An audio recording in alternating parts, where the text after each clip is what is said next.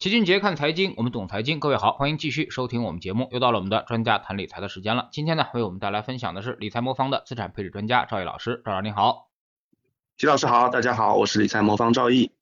嗯，最近呢，这个世界杯是比较吸引眼光啊。那么当然呢，没有任何意外啊，中国男足又没去哈。而且这个白岩松调侃的比较好，说中国啊，这个连大熊猫都去了，最后还是中国男子足球队还是没有去啊。所以说呢，在其他的品牌，像什么基建啊、科技啊、品牌赞助方面啊，我们都有参与这届世界杯啊。其实呢，深度参与到这个世界杯当中的不光是我们的企业啊，那么各方各面呢，其实都已经这个深入其中了。那么请问赵毅老师，您如何看待这种现象啊？那么文体产业为什么却差强人意呢？好的，这次世界杯其实啊，截至目前为止啊，还是比较精彩的，特别是一些亚洲球队啊，创造不少惊喜呢。不过就像齐老师说的啊，中国男足啊，不出意外啊，是没有参加，导致中国企业找了深度参加了这个本次的一个世界杯。那其中最引人注目的就是由这个中国铁建集团承建的这个世界杯主体育场啊，卢塞尔球场，历时两千多天打造啊，可以容纳九万多名观众啊，也是中国企业首次打破了欧美国家的行业垄断。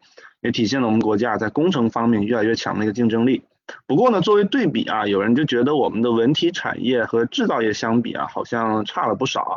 其实啊，要说我们国家体育成绩啊，其实还是不错的啊。在刚结束的这个东京奥运会上，我们金牌榜排名第二啊，和第一名的美国队也就差一枚金牌。那在冬奥会上啊，我们金牌榜排名第三啊，也比第四的美国队要多了一枚。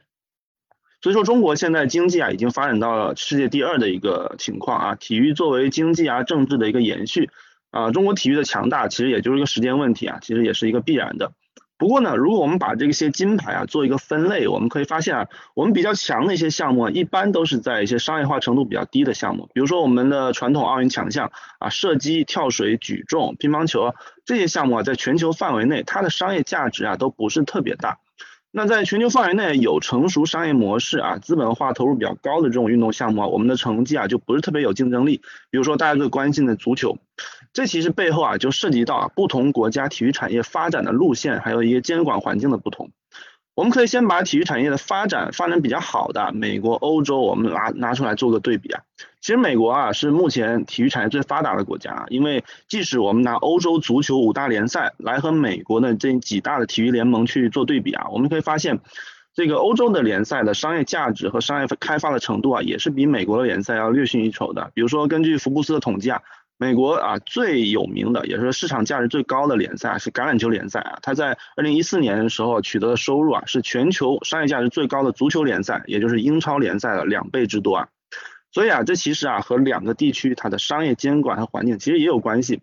我们拿商业联赛最重要的一个收入来源就是广播，还有这个转播和广告收入来说啊。在传媒行业啊，美国有四家全国性的电视台啊，比如说大家熟悉的 ABC、Fox 等等，这些电视台都是非国有的传媒集团。那整个美国的传媒行业啊，是完全充分的资本竞争的一个结果。政府对电视台的广告的规划，它没有任何的限制。那因此呢，美国的体育赛事啊，它往往具备比较强的商业价值啊，对于企业来说呢，也就比较强的变现能力啊，因此呢，企业也就更愿意花更高价去购买联赛的一些转播权。那我们反观欧洲啊，欧洲的电视行业是另外一种格局。那比如说以英国为例呢，那英国的 BBC 呢，作为是一家国有企业，它一大部分的收入来源呢，其实来自于英国政府的资金支持。那因此呢，BBC 在英国它有它的垄断的地位，那相应的，它为职业体育联赛所支出的这个版权成本呢，其实也会更低一点。那另外在广告方面呢，欧洲很多国家啊，对于广告时长有了比较严格的一个限制。那比如说许多国家的法律要求啊，在一个小时的节目里面啊，最多只能播放十几分钟，甚甚至几分钟的电视广告。那因此呢，欧美体育产业的这个商业化的差异呢，也一定程度上和它行业监管的情况是有关的。那同样呢，我们反观我们国内的一个情况，我们中国的体育产业呢，也是一直受到比较严格的行政化管制的。比如说呢，在直播版权。收入方面呢，按照现中国现在的国情呢，我们的体育联赛方呢，在和电视台的电视台的这个谈判中啊，其实没有特别大的一个话语权。因此呢，对于我们国内的体育产业来说呢，它的盈利能力啊，也会受到一定程度的限制。举个例子啊，即使呢，我们现在比如说我们的 CBA 啊，发展成了全球啊水平低的联赛，但在现在现有的体制下，其实也很难收取到啊像 NBA 那样的一个版权费用。那因此呢，就体育行业的这个商业价值而言呢，本质上它和娱乐业是很类似的，它就是通过资本投入啊产生娱乐和广告价值，啊，从而形成了这个商业化程度高，带动更多的资金进入这个行业，那吸引各类的人才啊，从而创造更大的商业价值这么一个循环。那因此在这个过程中呢，那资本是否能够商业化变现啊，决定了这个产业是否能够做大。那这个和国家的监管态度其实会很有关系。比如说，你需要考虑到体育行业是不是当前我们国家最迫切需要发展的行业，以及呢，它是不是符合当前监管啊对资本扩张的一个态度。那不同的商业模式啊，它有各各有利弊啊。不过在一定程度上，它就会决定这个产业发展的规模，还有一个发展的方向。嗯，我们看，不管是美国还是欧洲啊，体育产业呢还是非常发达的。比如说美国的 NBA 和欧洲的这个五大联赛啊，由此产业出了这个商业生态啊，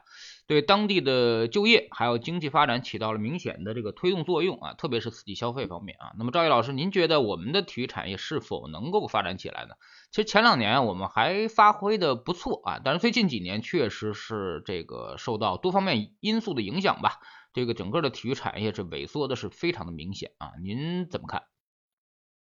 是啊，前前两年发呃还是不错的，后来呢就两方面因素啊，一方面疫情的因素啊影响也比较大，另外一方面的话就是这个监管的态度也发生一些变化。我整体认为啊，体育产业它作为一个典型的带有消费还有娱乐属性的一个行业啊，未来随着我们中国经济发展啊，还有人均收入的提高啊，肯定会跟着这个一起发展的。但从现状上看呢，那如果我们对比中美两国的体育产业，我们会发现我们在产业规模上还有产业结构上都有一定的区别。那比如说从规模上看，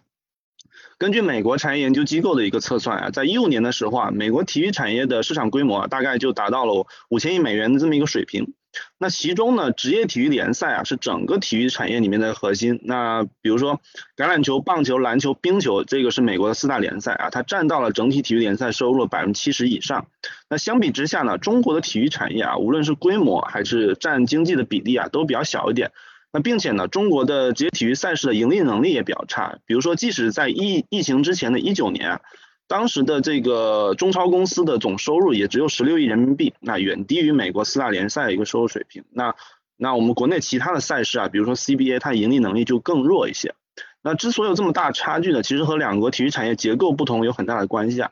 美国的体育产业它更偏向于服务和消费啊，从产业增加值来看呢，体育用品的消费大概占百分之四十，那体育赛事等相关的这种服务类的消费，它也占到了百分之三十四左右。那中国的体育产业结构啊，仍然以体育用品的制造和销售为主。比如说啊，从增加值的方面来看啊，我们的体育用品的制造和销售占到了百分之八十，那体育赛事和其他服务类的消费呢，只占到百分之十三。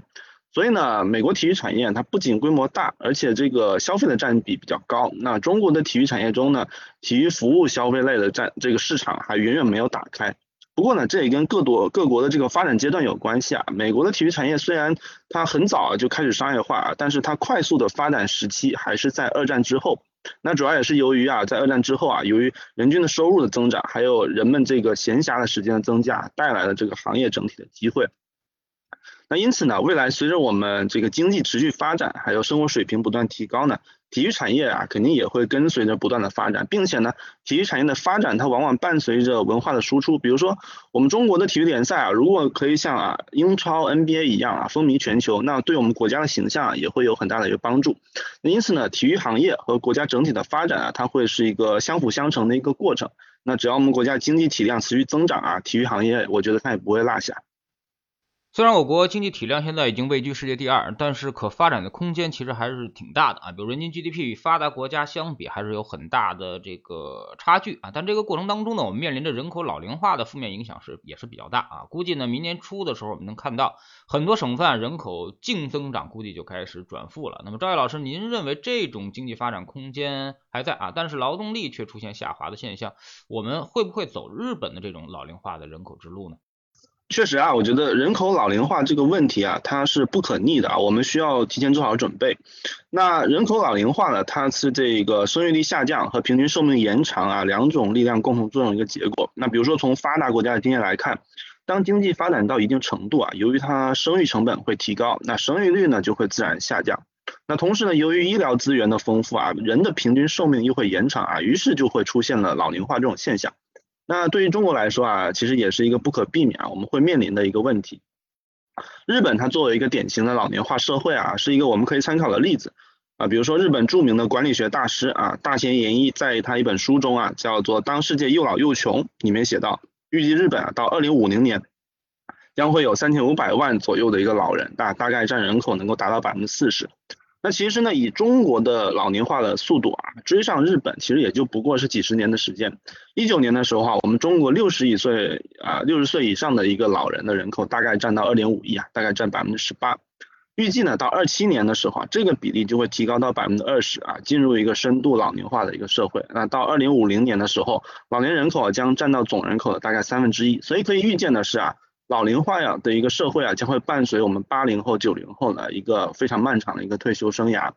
那其实啊，老龄化社会啊，对于我们个人来说啊，最直接的一个影响啊，主要是在养老上啊。一个核心的问题就是，呃，这个养老金账户可能会面临一些压力。比如说，我们参考欧洲很多国家的一些经验，当人口老龄化伴随着经济增长下行的这么一个情况下呢，啊，养老金的缺口它会逐渐的暴露出来啊，所以。对于我们比较年轻的投资者来说啊，我觉得可能需要未来做好两方面的一个准备。那一方面呢，就是对延迟退休的一个准备。其实啊，这点在日本已经成为事实了。啊，比如说根据日本总务省的一个统计数据啊，在二一年的时候啊，日本六十五岁以上的就业人口就已经达到了九百万人，是连续十八年的增加。那其中六十五岁到六十九岁之间的就业率已经达到了百分之五十点三，那也是历史上首次超过百分之五十。所以对现在年轻人来说啊，保持好一个健康的身体啊，做好延迟退休的准备，我觉得还是有必要的。那另一方面呢，就是大家还是要积极的去规划自己的储蓄和投资。那我一直认为呢，大家对这个养老资金呢是要越早进行规划是越好的，这样呢才能更从容的应对未来的各种变化。嗯，显然未来机遇和风险共存啊。那么在这种不确定的环境当中，那么您的具体建议又是什么啊？我们在资产配置上有没有什么应对之策？啊，是的啊，这个首先呢，资产配置呢，它是控制风险的一种投资方式啊，也是具备比较高的确定性啊，长期可以产生收益的一种策略。但是呢，资产配置的比例啊，也不一定是一成不变。那主要可以考虑两方面因素。那第一个呢，就是资产的一个选择啊，第二个就是风险等级的一个选择。那资产选择方面呢，大家都知道啊，在不同的经济周期中啊，不同的经济体它的资产价格的演变啊，它的规律也会有所不同。比如说我们现在国内正处于这种衰退到复苏的这么一个周期，那美国是处于过热到衰退一个周期。所以呢，我们可以利用对周期的判断啊，对不同资产给予不同的权重。比如说，在目前的周期中呢，我们认为中国的资产的安全边际啊可能会更大一点的，因此呢，我们组合呢也会多配一点。那另一方面呢，其实每位投资者的这个风险承受能力也不同啊，所以大家也要根据自己的这个风险偏好来选择组合。那上周呢，我们在一场啊和投资者的交流中啊，我们聊到这个话题啊，我认为在投资中啊，这个保持心情的愉悦啊是非常重要的，因为我们这个股票指数啊，比如说长期的年化收益大概是在百分之十到十五之间，那公募基金的长期收益啊，大概也就是百分之十五左右啊，其实所以大家无论怎么选择什么样的一个风险等级啊，从最终收益的角度来看呢。那不见得会有特别大的差异，比如说多一些股票啊，你可能会年化多个两到三个点的一个收益，那少一些股票可能会少两到三个点收益，但是呢，不见得会对大家的生活产生太大的一个影响。但是呢，不同风险等级的波动和回撤，反而会对你持有期间的一个心态产生一个很大的一个影响啊。因此，因此呢，这个我们之所以要通过资产配置来投资呢，追求的它不是一个最高的收益，而是追求一个最高的性价比。比如说多配一点债券，可能会让你啊降低大概百分之二左右的一个长期收益，但是呢，它可以降低你百分之十几啊甚至二十左右的最大回撤啊，就能够大大的提高我们持有期的一个心态。那保持住好的心态呢，投资其实就成功了百分之八十了啊，这就是资产配置最大的一个意义。所以呢，这个资产配置策略啊，长期肯定是有效的啊。大家，我觉得还是可以通过它来应对未来的不确定性啊。在这个基础上啊，再根据自己的一个风险承受能力啊，选择合适的组合，来保证呢投资整体的体验啊，以它这个舒适性啊为最高的原则啊，就一定能获取不错的一个长期收益。嗯，再说说最后的这个市场啊，那么市场状况现在是反复横跳啊，那么有的时候呢，这个不及预期，马上就跳空啊，那么有的时候呢，这个出现重大的利好，比如今天啊，那就出现跳空高开啊，那么开始出现呃大幅的上涨，那么赵毅老师怎么看现在的这种市场现象啊，反映了一个什么样的一个心态变化？是的，这个首先呢，这个现在的整个市场还是受这个政策面的影响比较大啊，一有是一个政策啊，市场就开始会比较快速的一个反应啊，但是大的趋势出现呢，其实现在还言之过早啊。啊，不过从政策的角度来看呢，我们我觉得我们现在应该是说既有空间也有必要性啊，所以未来可能还是会有越来越多的政策出台。那这里面的政策呢，它可能就会包括一些行业方面的政策啊，也可能会包括货币和财政方面的一个政策。那比如说行业方面来看啊，这今天的市场上涨啊，主要就是因为昨天晚上证监会宣布了恢复房地产企业上市融资的这么一个消息，那相当于对房地产企业全面的松绑啊。对这个房地产企业的态度啊，在短短的几个月内啊，已经从它限制它转向了对它全面支持。所以受这个影响啊，不光是股票市场、银行、地产啊股票大涨啊，地产的债券啊也全面涨停。这些政策呢，本质上还是希望通过资本市场啊，来改善房地产企业一个资金链，那从而使这个房地产这个行业啊，尽早的恢复正常的一个经营秩序啊，稳定经济经济大盘啊，这是最终的一个目的。但是呢，整个房地产行业啊，长期它还是面临人口下滑啊，居民收入增长缓慢，而且这个杠杆率现在已经偏高了这么一个问题啊，所以它改善不会一蹴而就。那不过呢，这个政策它将有利于头部的房地产企业通过融资还有并购的方式啊，扩大它的市场份额。那所以呢，我认为地产行业啊将开始进入一个洗牌的阶段，那头部的效应会越来越明显，那这也将有利于提高大型企业的一个投资价值。那另外呢，货币政策方面呢，这个上周啊，主要的消息就是周五啊，这央行宣布了，要在十二月五号啊降准二十五个基点，那释放流动性大概是五千亿左右。这次的降准的背景啊，其实也是为了在这个疫情范围扩大的这么一个背景下，给经济提供一些支持啊。啊，大家知道，在进入十一月以后啊，疫情对经济的影响在持续上升。那有一个统计数据啊，说有新增确诊病例的地区，呃，占 GDP 的比例啊，已经超过了百分之五十啊，这个数值是二零年这个我们整个新冠疫情爆发以来最高的一个点，也大于今年三月份的一个程度啊，显示短期内经济增长的不确定性啊，它在加大。那虽然呢，这个央行在三季度的它的这个货币政策报告中啊，提到了潜在这个通胀升温的一个风险啊，当时市场也会担心呢，央行可能会呃暗含的一个紧缩的一个口径，但是实际上。疫情啊，它也会直接影响到通胀的走势啊。在近期疫情这个影响有所加大一个背景下，通胀的上行压力其实是在下降的啊。因此啊，我认为进一步宽松的必要性也在上升。那特别是在十一月二十三日的时候啊，国常会当时提出了一个概念，就是说要引导企银行啊对小微贷款适度的让利。那这也意味着呢，这个未来银行对企业的贷款利率是有下调的空间的，因为利率就是一个最直接和让利相关的一个。呃，一个情景，因此呢，这个未来除了降准之外啊，其实我认为降息的空间也依然是存在，并且大概率是会继续在降息的。所以对于中国资产来看呢，我认为这个经济整体的需求啊还是偏弱，那所以各方面的政策呢，应该现在还是处在易松难紧的一个阶段啊，所以未来呢，我们还将会处在这个宽松的周期当中。那另外呢，这个外部环境方面呢，上周美国也公布了一些经济数据啊，整体上看。美国的衰退风险在上升啊，但是它的通胀压力啊也依然保持在比较高的一个水平。